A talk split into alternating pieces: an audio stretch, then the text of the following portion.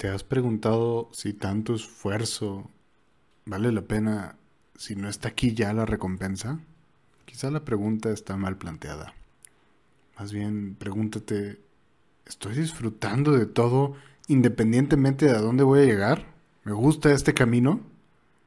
Si te preguntas eso y la respuesta es sí, no importa realmente lo que pase después, no importa si mañana tus planes se cumplen o no, porque tú estás en el lugar donde quieres estar hoy, no mañana, no, no en un año, no en 10 años. Ya lo dijimos antes en este podcast. Si tú quieres disfrutar del millón de dólares, tienes que ser el que logra hacer el millón de dólares. Tienes que disfrutar del proceso de convertirte en la persona que sabe cómo. No solamente tener el objetivo. No es lo mismo llenar tu cuenta bancaria porque ganaste la lotería, que seguro que debe tener una satisfacción inmediata, seguida de un vacío que, que no va a llenarse con el dinero. No es lo mismo eso a trabajarte cada día, conocer a las personas adecuadas, tomar las decisiones correctas, dar tu ejemplo a otros, que, que tu camino sea inspiración. Definitivamente no es lo mismo. Y esta ley tan importante, tan, tan importante de la vida financiera, tiene que aplicarse siempre. No importa que estés reportando rendimientos, no importa que tus utilidades estén creciendo cada reporte trimestral, no importa que tus ventas estén explotando, si tú no estás disfrutando el camino, ¿vale la pena entonces tanto esfuerzo si no estás disfrutando el momento en el que estás aquí, solo porque crees que cuando llegues a la meta entonces sí lo vas a disfrutar? Te garantizo que no. Pero si quieres probarlo por tu cuenta, adelante. Eres libre de hacerlo. Yo te recomendaría escuchar las sabias voces del pasado y vas a escuchar una y otra vez que el dinero no valía el sacrificar la familia, ni sacrificar los sueños, ni sacrificar lo que más te apasionaba. El dinero es una consecuencia en realidad, no, no un fin. Pero bueno, si estás de acuerdo o no, me gustaría saberlo. Puedes escribírmelo en mis redes sociales. Recuerda que estoy como Rino Ramírez Ayala o como Rebeldía Financiera en todas las plataformas. Puedes encontrarme en Facebook, Instagram, Twitter, YouTube, Spotify, TikTok. Tú ponle nombre, seguramente ahí me vas a encontrar. Y si no, avísame y abrimos una cuenta. Hoy quiero agradecerles que estamos llegando al último episodio de esta tercera temporada este episodio tan importante. Disfruta el camino.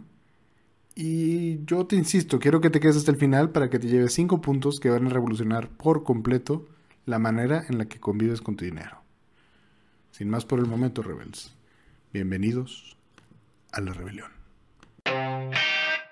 ¿Alguna vez, en un momento íntimo de reflexión, te has preguntado, ¿cuánto vale tu vida? ¿Vale solo por el dinero que puedes producir? ¿O hay algo más? Si en ti existe un llamado a rebelarte contra toda idea implantada sobre tu propósito, quédate. Si te hicieron creer que no eres más que tu trabajo, tu cuenta bancaria, lo que cargas de efectivo en la noche y no estás de acuerdo con lo establecido, entonces, bienvenido a Rebeldía Financiera. Únete a la rebelión. Entonces, partamos de la idea de, de este episodio el valor está en el propósito. No me canso de decirlo, no me canso de, de cada vez que platico con un cliente, con un amigo, con una persona que me pregunta a qué me dedico, siempre intento que mi conversación termine ahí. El valor está en el propósito. Si has escuchado mi podcast completo o si sigues mis redes sociales, sabes que lo pongo cada que me es posible, porque en realidad lo creo. El, valor de las cosas no se los da el mercado, se los da tu propio propósito, tu propia interpretación. Y creo que el dinero es una de esas cosas que nosotros le tenemos que asignar un valor, pero atado al propósito que queremos, sin duda. Entonces, ¿quieres hacer valer esta ley? ¿Quieres tomar el control de tus finanzas? Pero vas a tener que reconocer que el tiempo se nos está escapando entre las manos. Vas a tener que reconocer esa dolorosa realidad. No sabemos hasta cuándo estaremos aquí, pero lo que está claro es que todos queremos vivir felices el tiempo que nos queda. Y no sé si felices. Yo en mi definición de las cosas jamás he dicho que yo estoy buscando ser feliz, pero sí busco ser libre, que es algo que a mi parecer es muy similar. La única forma que conocemos para alcanzar algo, pues es, es conseguir el equilibrio entre las grandes áreas vitales. Si tú quieres ser feliz, cual sea tu definición de ello, vas a tener que encontrar el equilibrio entre salud, familia, amistades, dinero, diversión, amor, espiritualidad, desarrollo, academia, todas las áreas vitales que tiene la vida, las vas a tener que equilibrar. Si tú te enfocas 100% al dinero, vas a pasar momentos sumamente incómodos o sumamente frustrantes porque estás desatendiendo todo lo que realmente importa. No es que uno valga más que otro. Obviamente va a depender de tu propósito.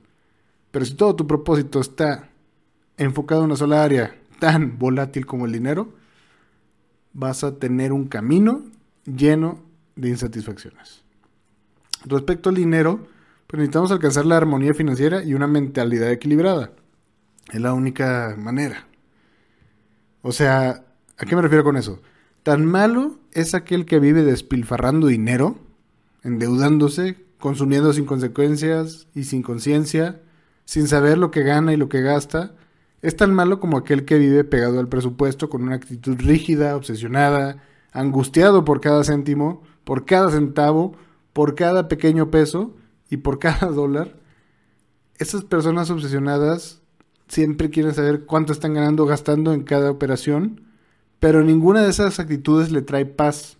Tan malo es el extremo a la derecha como el extremo a la izquierda, arriba o abajo.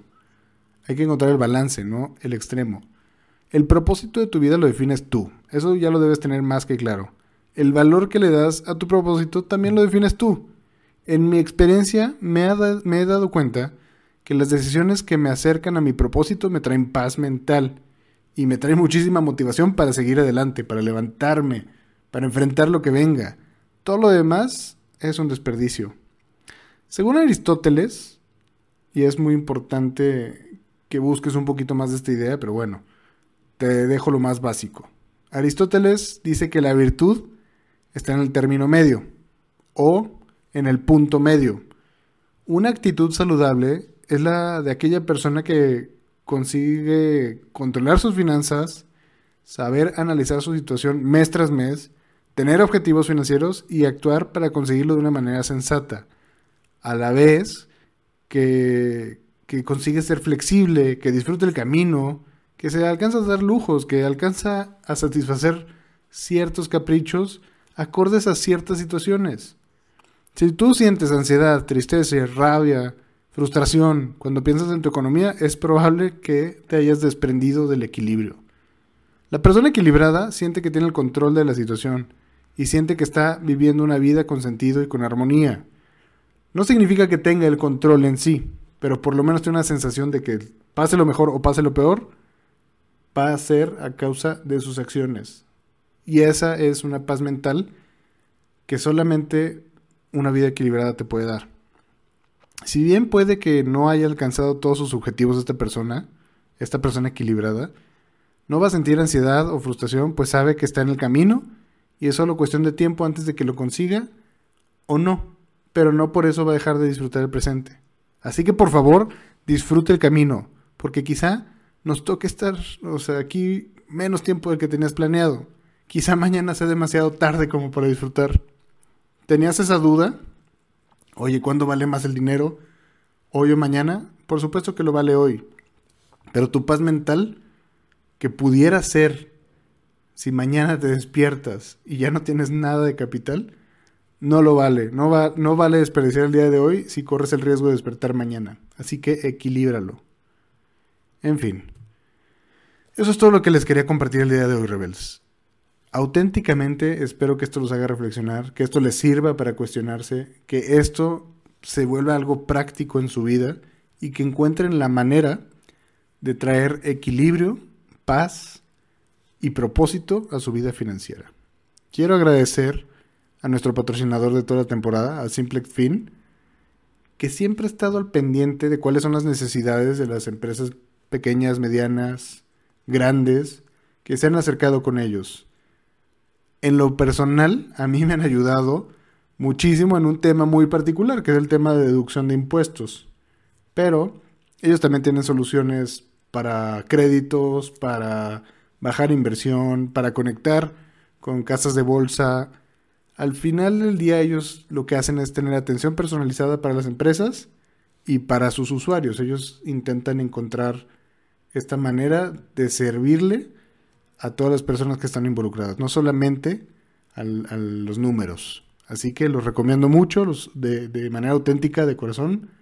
Les digo que entren a simplexfin.com y hagan finanzas simples y directas. Si crees que este episodio o esta temporada le puede hacer bien a alguien para que encuentre un poco de orden en su vida financiera, por favor compárteselo. Yo con mucho gusto hago esto y espero que me puedas encontrar en mis redes sociales como Rino Ramírez Ayala o Rebeldía Financiera para que continuemos con esta conversación. Sin más por el momento, rebels, únete a la rebelión.